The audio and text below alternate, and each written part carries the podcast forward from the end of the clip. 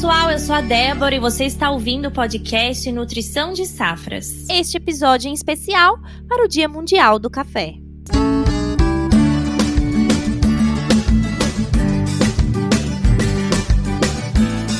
Hoje falaremos de café. Inclusive, já estou aqui com o meu quentinho para esse super episódio que vai começar. A cafeicultura é destaque no Brasil e passou nas últimas décadas por grandes transformações, principalmente com um aumento significativo da produtividade e da qualidade da bebida. Vou trazer isso em número para vocês. De acordo com a Embrapa, a cafeicultura participa com aproximadamente 6,8% do faturamento total das lavouras brasileiras, que foi de 814,7 bilhões em 2021, o que coloca o setor cafeeiro em quarto lugar no ranking liderado pelo valor bruto da produção nacional. Para falar sobre nutrição das lavouras de café, como importante pilar para todo esse avanço, temos aqui comigo Fernanda Santos, que é engenheira agrônoma e representante digital de vendas aqui na Mosaic Fertilizantes. Olá, Fernanda! Olá, Débora. É um prazer estar com vocês hoje e trazendo esse importantíssimo tópico que é falar sobre a cafeicultura. Então, conte comigo para esse episódio ser o máximo produtivo para todos vocês. Perfeito! E pela primeira vez aqui no podcast Nutrição de Safras temos um produtor, César Sintra, que é engenheiro agrônomo, consultor da Agere Consultoria e produtor de café. Olá, César, tudo bem?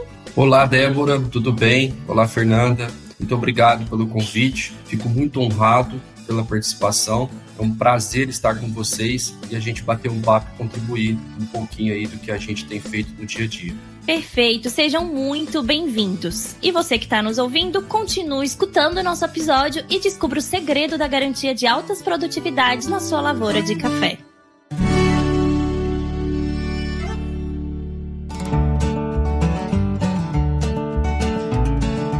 Gosta de tomar um bom cafezinho, não é mesmo? Por trás de uma xícara de café tem história, tem trabalho, desafios de uma cadeia de produção inteira para entregar o seu melhor para o nosso consumidor final. César, você como produtor de café, conte sua história, os desafios que enfrentou nos últimos anos na cafeicultura. Compartilha com a gente mais da sua paixão pelo ramo. Perfeito. Eu estou situado aqui na região de Franca, na Alta Mogiana. É uma das regiões aí bem considerada do setor cafeiro, com nível de tecnologia bastante avançado, produtores de um nível um pouco empresarial. E o que, que a gente tem observado aí nos últimos anos é um desafio, principalmente falando em relação a clima. Nós estamos vindo de uma seca severa, depois pegamos uma geada e, por fim, chuvas de granizo com frequência, e isso de maneira geral, falando dentro do parque cafeiro. Então, assim, os desafios da cafeicultura a cada ano que passa, ele vem aumentando. O produtor de café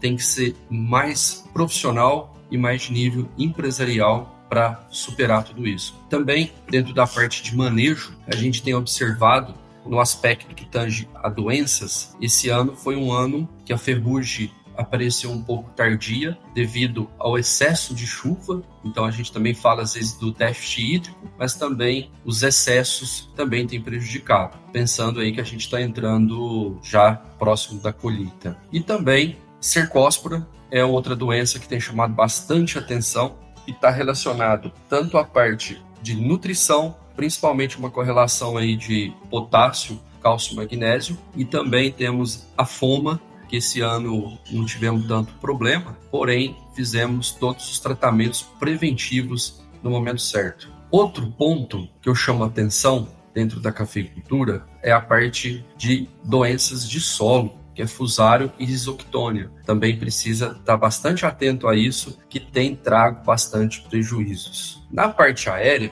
a gente não pode esquecer de uma importante aliada aí do café, que é a broca, que tem trago muitos prejuízos com produtos com baixa eficiência no controle. E lembrando também que a parte biológica, a parte de fungo como a bovéria tem trago resultados importantes desde que seja aplicado no momento certo. E de solo, nada menos que a cigarra e cochonilha. Também o produtor está atento nos manejos desses insetos. Bom, o que a gente tem visto é isso: uma boa gestão, um bom planejamento antecipado e um bom conhecimento de nutrição e fertilidade de solo. Isso tem ajudado muito o produtor a passar esses desafios, principalmente a clima, nos últimos anos. Excelente. César, ouvir a história, o dia a dia da lida de quem está no campo, de quem acompanha aí o desenvolvimento da lavoura, porque a gente sabe, né, que essa evolução do potencial produtivo das lavouras de café, bem como a qualidade da produção que vem ocorrendo aí de forma fantástica, tem um pilar importante que sustenta esse avanço em um cenário com tantos desafios que você mencionou, como de clima, pragas e doenças. E eu afirmo com certeza que é a nutrição, a adubação correta desses cafezais. Você e a Fernanda podem contar um pouquinho para a gente mais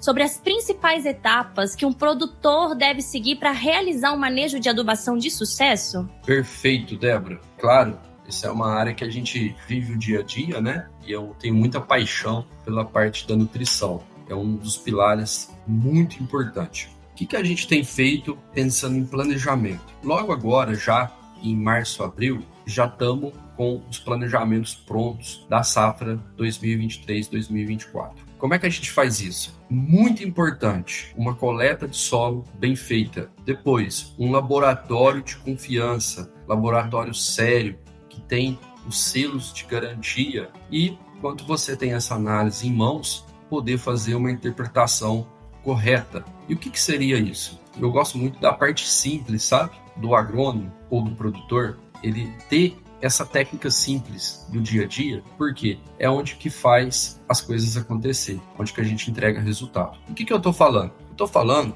da gente fazer uma interpretação correta em cima de potássio, em cima de cálcio, em cima de magnésio. Como?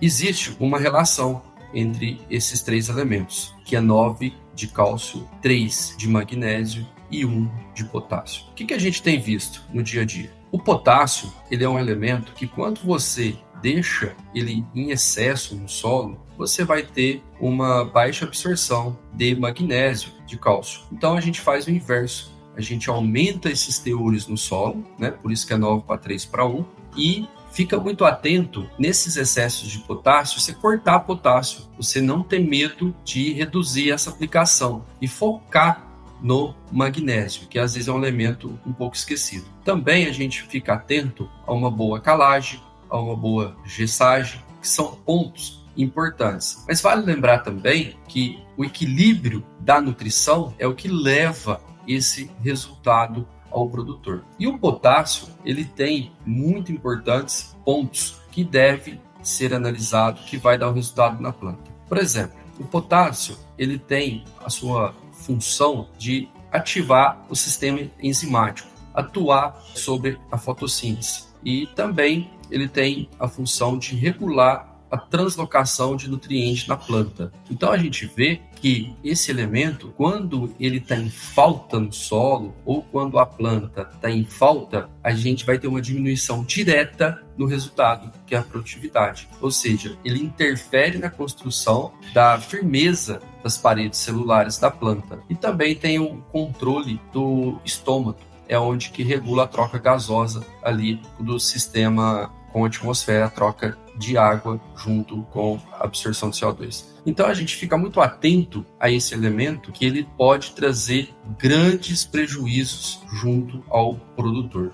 E aí também, como é que a gente pode definir esse equilíbrio? Uma análise de folha que é feita com frequência no início do período vegetativo, depois no início da fase reprodutiva da planta e sempre que você tiver uma deficiência, principalmente no enchimento de grão, vale a pena, produtor, você estar tá inserindo uma, um incremento de potássio junto à sua lavoura, né? E principalmente nessa fase. Ficar de olho também. Hoje a gente tem bastante tabelas bastante pesquisas com pesquisadores sérios, instituições sérias, que estão tá mostrando isso que eu estou falando. Tanto não pecar pelo excesso, mas também não deixar de colocar esse elemento e deixar a falta trazer grandes prejuízos. E complementarmente ao que o César trouxe, eu acho importante a gente citar que a adubação do café deve se levar em conta três princípios básicos: a exigência e o estado nutricional do cafeeiro. Além disso, a disponibilidade de nutrientes no solo e, por último, a eficiência da adubação. Considerando o primeiro tópico que eu mencionei, que é a exigência e o estado nutricional do café, a demanda de nutrientes do cafeeiro depende da sua produção de biomassa, ou seja, a soma do que vai ser necessário aos frutos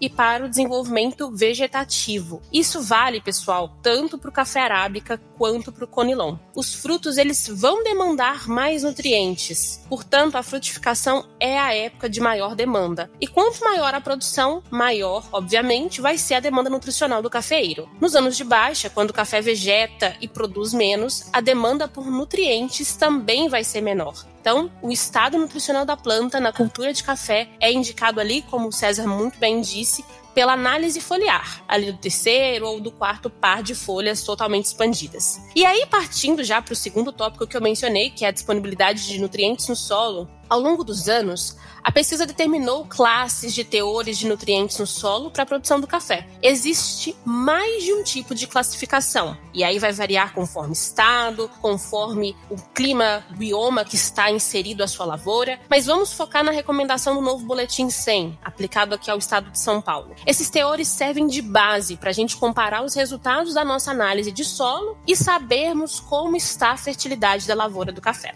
O ideal é manter os teores de nutrientes sempre ali na faixa adequada. Abaixo dessa faixa pode haver uma deficiência nutricional no café e devemos fazer adubação de correção na cultura. Acima dela, que a gente chama de consumo de luxo, não há uma resposta à adubação. Portanto, basta repor os nutrientes exportados ali na colheita. E aí, pessoal, veja que assim não existem hoje tabelados basicamente ali conforme as classes valores para o nitrogênio. A adubação nitrogenada ela é feita de acordo com a expectativa de produção da área e o teor foliar de nitrogênio. E por último, passando para o último tópico, que é a eficiência de adubação, a fonte, e aí vai variar conforme o fertilizante que o produtor adotar, o modo, a época de aplicação dos adubos, influenciam na eficiência de adubação. E por isso, o cálculo dessa eficiência não é tão simples. Mas podemos dizer que, em geral, a eficiência da adubação química é de 50% ali para o nitrogênio, 70% para o potássio e de menos de 20% para o fósforo. Os adubos de liberação lenta controlada com inibidores ou adubos orgânicos, organominerais, podem aumentar essa eficiência em alguns casos, por liberar os nutrientes de uma forma gradual. Contudo, isso não necessariamente pode resultar em uma maior produtividade e lucro. Tem que se observar o todo, o contexto da lavoura, todo o manejo que o César detalhou. Isso tudo vai contar na hora da gente apurar a produtividade e o lucro que aquele produtor pode obter. Perfeito, pessoal.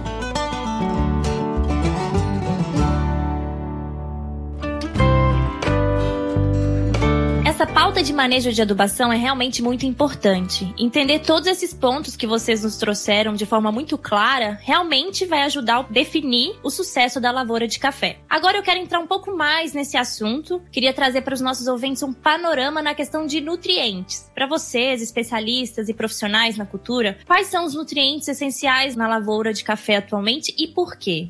Muito boa essa questão. Também estava aqui bastante atento à fala da Fernanda, porque trouxe pontos muito importantes. Então, assim, da parte dos nutrientes essenciais, a gente tem os macros nutrientes e os micros nutrientes, né? Para os macros, a gente destaca a importância, igual a gente já citou, do nitrogênio, do fósforo, do potássio, cálcio, magnésio e enxofre. Qual é a importância de cada um? O nitrogênio. E quando a gente pensa na parte vegetativa, que a planta está vindo de uma safra baixa, que a gente classifica isso como a bienalidade, o café tem isso, um ano ele vai vegetar, no outro ano ele vai produzir. No ano que tem uma alta vegetação, a gente tem baixa produção. No ano que tem alta produção, a gente tem baixa vegetação. E isso cada vez mais na cafeicultura tem buscado a ser quebrado, porque a gente está falando de uma cultura de alto investimento, uma cultura de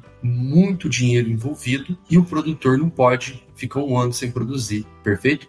O que é o foco disso? Hoje temos tecnologias em cima de poda, temos produtos tentando a otimização do pegamento da florada para a gente igualar para a gente ter aí uma safra baixa, pelo menos com uma, uma quantidade de café significantes no produtor. Para que isso? Para fazer fluxo de caixa para a fazenda ter condição financeira de bancar ali as suas despesas. E aí, em cima disso, qual que é o ponto importantíssimo que a gente tem que trabalhar? Qual é a quantidade ideal de nitrogênio que eu vou pôr?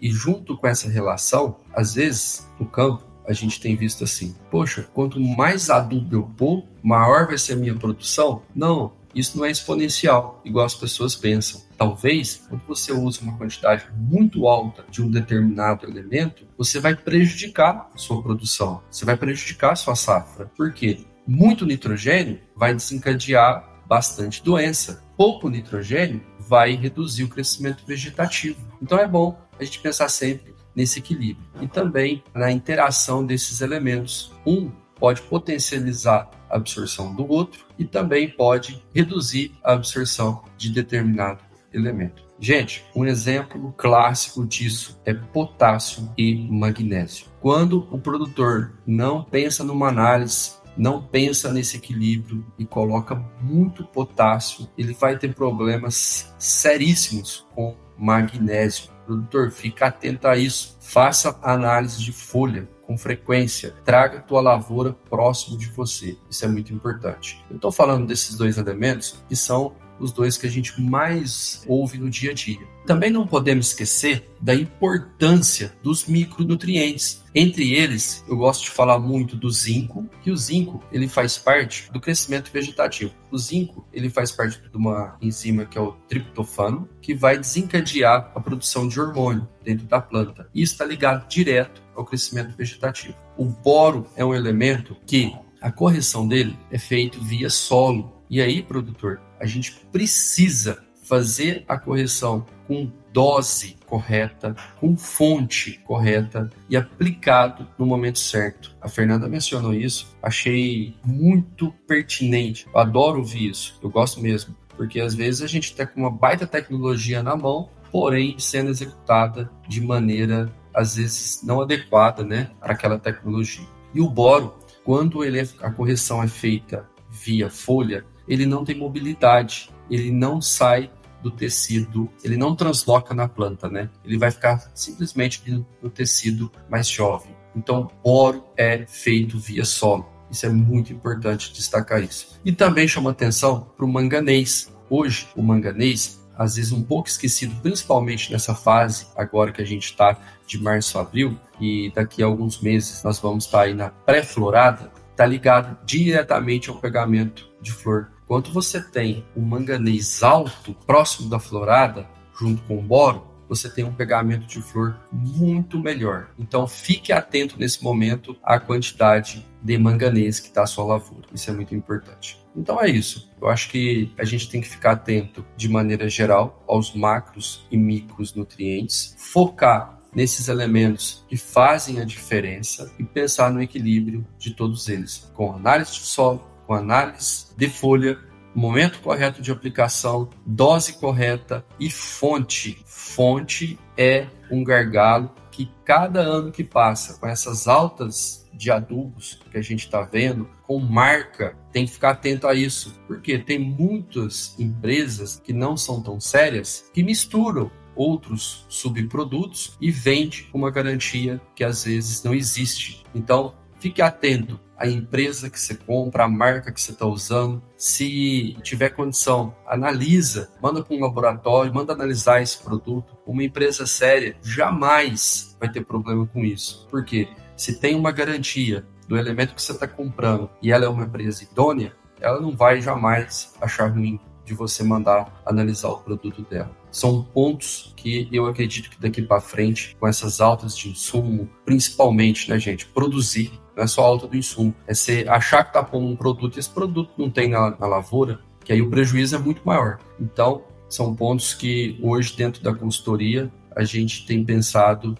e posicionado para algumas fazendas que às vezes, dependendo aí de como que ela trabalha, orientado para estar tá fazendo esse tipo de análise. E de forma complementar à boa exploração que o César fez sobre os nutrientes e as suas essencialidades, vou colocar alguns complementos, como por exemplo o nitrogênio, que a gente também disse aí ao longo do nosso bate-papo, por ser muito importante né, na expansão da área foliar, no crescimento da vegetação e na formação dos botões florais principalmente ali na atividade fotossintética, a referência prática que eu tenho de aplicação desse produto, desse nutriente, é em meados até o final de janeiro, né? O fornecimento ali de 70% de todo o nitrogênio que a gente vai aplicar. A aplicação deve sempre ser observada antecipadamente a florada principal e o novo ciclo vegetativo e ir até a granação dos frutos de forma parcelada. E aí as doses variam de acordo com a produtividade do sistema. Então, sempre, como a gente bem disse, se atentar à necessidade e fazer as devidas análises. O fósforo, que é um nutriente pouco exportado pela colheita, né, apenas ali cerca de 60 gramas por saca produzida, portanto, a sua importância maior está localizada no plantio e formação da lavoura, porque este alimento ele é essencial no crescimento das raízes do cafeeiro. Por isso, pessoal, deve se atentar a fontes que possam ali ter uma solubilidade preferível para aplicação na instalação da lavoura e na adubação corretiva. Para os cafés em produção, é interessante que fontes solúveis, como super simples,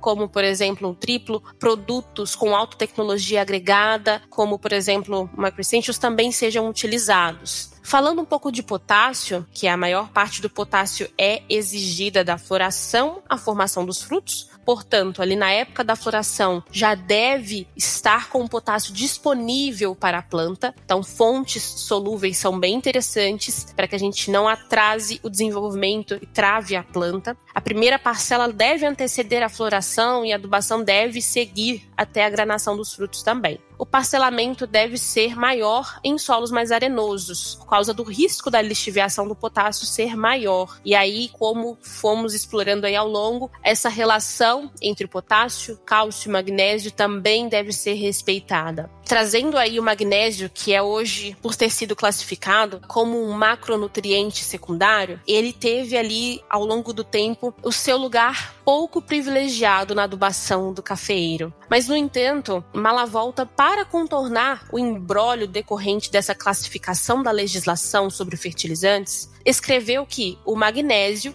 é classificado como um nutriente secundário, mas ele tem um efeito primário na produção tanto vegetal quanto animal. Então, o emprego do magnésio em pequena proporção na adubação através do uso de calcários dolomíticos e calcíticos, nos quais a relação cálcio e magnésio geralmente não consegue equilibrar as bases na solução do solo, o uso de doses pesadas de potássio induzindo a deficiência de magnésio, concomitante ao aumento da produtividade das culturas e consequente elevação da exigência e exportação de magnésio, tem contribuído para que ocorra uma sensível carência de magnésio em vários polos agrícolas nacionais. Então, esse é um ponto muito importante quando a gente está falando do magnésio em ser observado. E o enxofre, que a gente sabe que também é um dos nutrientes que não tem ali um lugar de apreço, muitas vezes, no manejo adubacional, também tem ganhado altíssima relevância, porque ele é um componente de proteínas, participa da síntese de clorofila, participa de diversas reações no metabolismo do cafeeiro. Por isso, devido à sua grande participação em reações em compostos nas plantas, a carência deste nutriente pode provocar uma série muito grande de distúrbios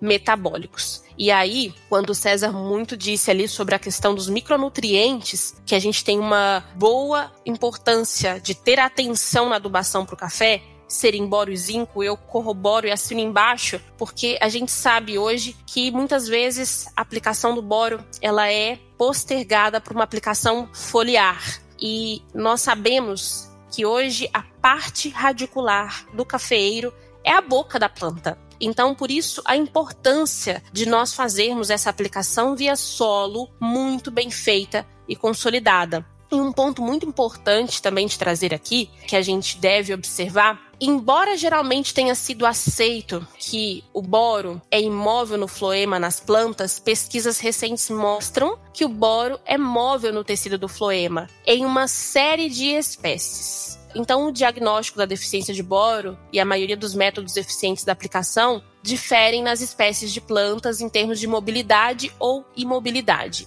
Quando aí nós falamos da aplicação desse nutriente via folha, nós sabemos que ele vai ficar ali, ele vai ficar alocado naquele órgão em que ela foi depositada. E a aplicação via solo vai conduzir que esse nutriente seja elevado ao ponto em que ele precisa ser alocado na planta, principalmente os nossos drenos, que são os frutos. Então, esses são os complementos à adubação que eu gostaria de fazer hoje para a gente poder ter a essencialidade desses nutrientes que a gente entende como extremamente relevantes à cultura do café.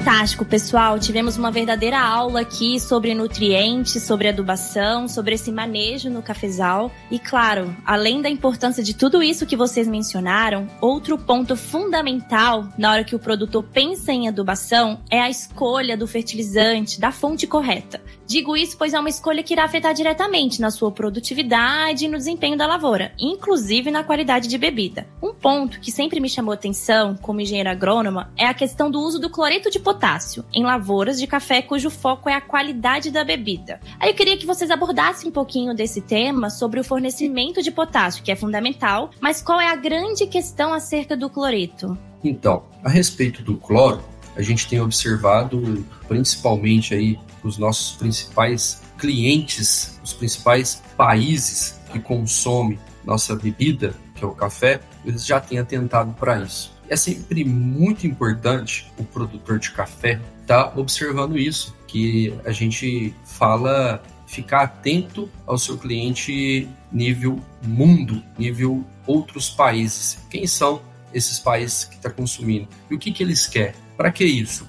Quando a gente pensa de maneira macro em dar o nosso melhor, nós não estamos fornecendo essa mercadoria simplesmente para um corredor ou para um atravessador ou para uma cooperativa, nosso café. Nós temos que pensar que se a gente tem um produto de excelência, nós temos que pensar que esse cliente lá fora um dia pode estar acessando direto a sua fazenda. O que, que eu quero dizer com isso? Quero dizer a gente pensar em qualidade de bebida porque se fala muito em produtividade, se fala muito em produção. E quando a gente vai pôr o nosso produto no mercado, às vezes o mercado não está pagando, ou às vezes quer jogar o preço para baixo perante a qualidade. E o cloro tem mostrado muito bem isso. Tem fazendas hoje que já não quer mais usar produtos à base de cloro, pensando em qualidade de bebida. E para isso, existem outras fontes. E o que esbarra quando a gente pensa em outras fontes? É custo de produção. Às vezes o produtor vai ter um, um custo mais elevado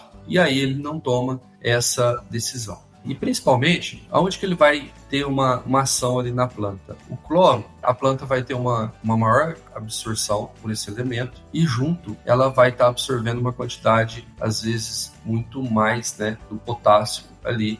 E aonde que ela vai ter vários prejuízos, principalmente no fruto, que é o momento que ele vai amadurecer. O café a gente tem que pensar como uma fruta, que ela tem que estar no ponto ideal de maturação, aonde vai ter todos os seus açúcares formado e isso vai refletir na doçura do fruto, né? Depois na doçura da bebida. Eu gosto de comparar o café com uma fruta verde. Quando você come uma fruta verde, você até come às vezes, mas você tem prazer no que você está ingerindo? Não, você não tem. E o café, então, pelo ponto de torra, às vezes o pessoal passa do ponto de torra simplesmente para esconder os defeitos. E aí você não vai saborear a doçura dessa bebida fantástica, né? Então acho que vale muito a pena a gente daqui para frente ficar atento a isso, usar produtos que não tenha altas concentrações de cloro,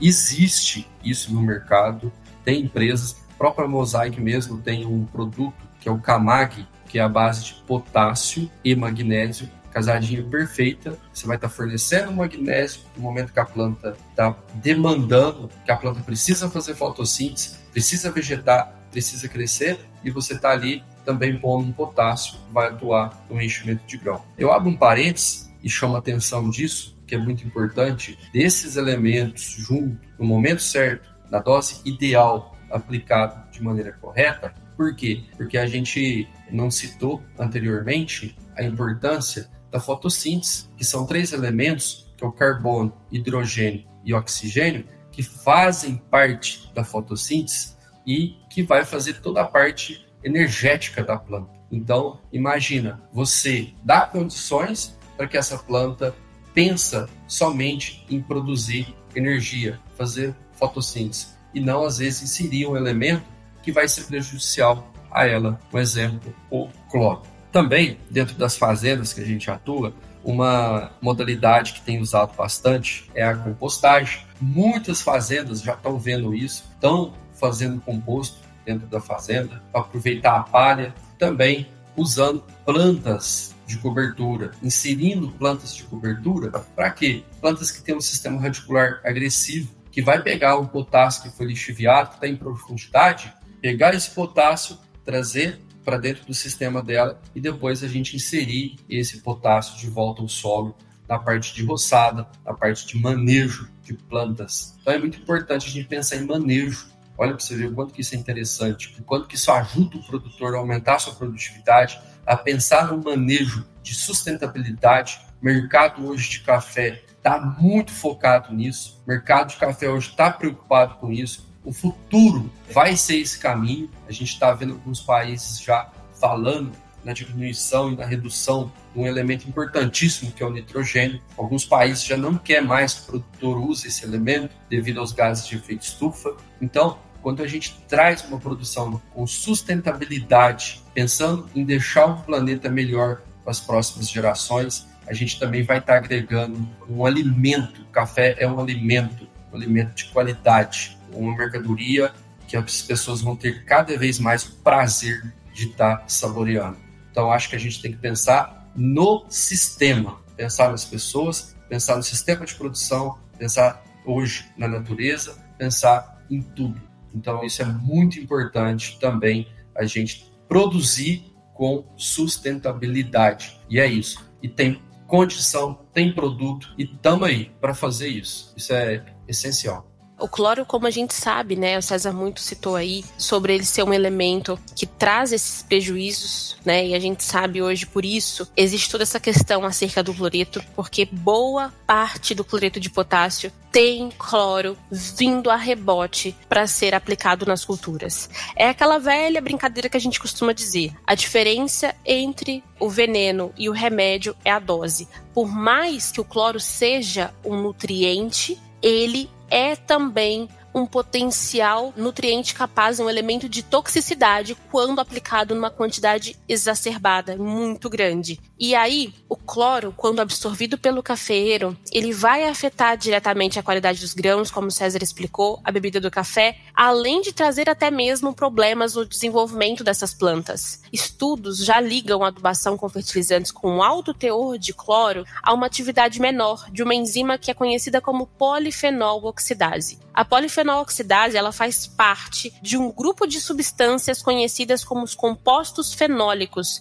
e influencia, além do gosto, o sabor e a cor de muitos vegetais. Quanto menos atividade da enzima, pior a qualidade da bebida do café. Como descreve alguns doutores em nutrição de solos, como a Hermínia, uh, no artigo que ela cita de nutrição mineral do café e qualidade da bebida. É um artigo interessantíssimo para que vocês também possam ir lendo. Portanto, uma adubação feita com excesso de cloro vai trazer um café com menos qualidade da bebida e, em consequência disso, menos rentabilidade ao produtor. Perfeito. Um fato concluímos com esse episódio. A cafeicultura é desafiadora e percebemos o tanto que o processo de tomada de decisão pode vir a interferir na produtividade, principalmente quando falamos de fertilizantes. A Mosaic Fertilizantes sabe de tudo isso e dá importância de estar lado a lado do cafeicultor no campo. Quando falamos de café, falamos de Camag, o fertilizante da Mosaic que possui três nutrientes essenciais à cultura no mesmo grânulo: potássio, enxofre e magnésio. A fonte de magnésio é solúvel e a fonte de potássio, que a Fernanda vai contar um pouquinho mais sobre, possui baixíssimo teor de cloro, o que vimos ser essencial na lavoura de café. César, você já usou o Camag aí na sua lavoura? Já sim, a gente faz o uso desse produto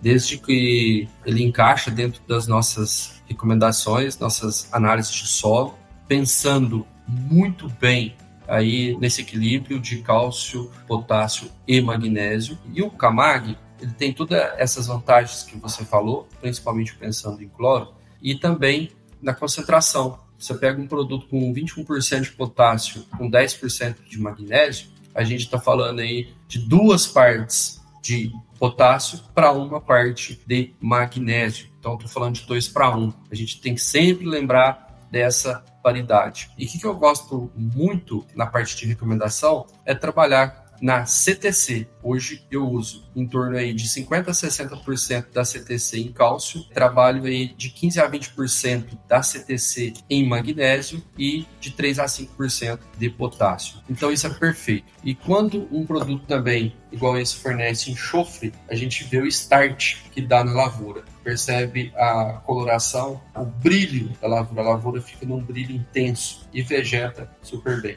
Então, é sim uma ferramenta que pode ser usada de maneira com bom planejamento, de maneira correta, pensando na fonte ideal. É sim um, produto que dá para encaixar aí dentro das recomendações, sendo um dos produtos né, de referência que a gente tem, como também tem outros, né? Mas a gente destaca esse produto sim. Débora, e agradeço a oportunidade de falar sobre a lengbeinita, que é o mineral que dá origem ao nosso camag, que o César já usou e acabou de passar pra gente os excelentes resultados que teve. Muitos produtores, amigos, profissionais da área me param e me perguntam: Fernanda, mas o camag, ele não é oriundo do cloreto de potássio? E agora eu respondo para todos vocês, meus amigos, colegas, cafeicultores de todo o Brasil. Não, o camag não é oriundo do cloreto de potássio e o mineral que o dá origem é a lengbeinita ela é uma fonte única para a nutrição de plantas devido aos três nutrientes essenciais naturalmente combinados em um único mineral. Ele fornece um suprimento prontamente disponível, altamente solúvel de potássio, magnésio e enxofre para o desenvolvimento dessas plantas. A produção da lengbeinita, ele é um material geológico peculiar, encontrado em apenas alguns lugares do mundo e comercialmente ela vem de minas subterrâneas na região do Novo México e que são desenvolvidas comercialmente desde a década de 30. Esses depósitos foram formados há milhões de anos quando uma variedade de sais incluindo a lenbenita, foram deixados para trás após a evaporação dos antigos fundos oceânicos. Esses depósitos de sal foram enterrados sobre centenas de metros de sedimentos. O depósito de lenbenita está atualmente extraído com grandes maquinários, hoje tem uma extração comercial. Como eu disse para vocês, é considerado um fertilizante potássico, embora consiga trazer na sua mesma composição o magnésio e o enxofre. E aí, a gente consegue observar na tonalidade avermelhada algumas impurezas do óxido de ferro, que são as partículas que conferem essa tonalidade ao nosso Kamag. Não sei se vocês já tiveram oportunidade de conhecer e de usá-los na propriedade de vocês, assim como o César, mas ele é um produto que hoje a gente tem como o nosso principal no portfólio para a cultura, principalmente quando a gente cita que a sua fórmula exclusiva é combinada com baixos teores de cloro e uma excelente solubilidade. Então ela pode ser utilizada tanto pura quanto combinada com outras matérias-primas. A composição base do nosso Camag pode oferecer 10% de magnésio, 21% de enxofre e 21% de potássio. Ele hoje é um fertilizante que, além de proporcionar lavouras mais homogêneas e sadias, consegue assegurar o enchimento de grãos e o desenvolvimento de frutos, garantindo a qualidade e o valor da produção.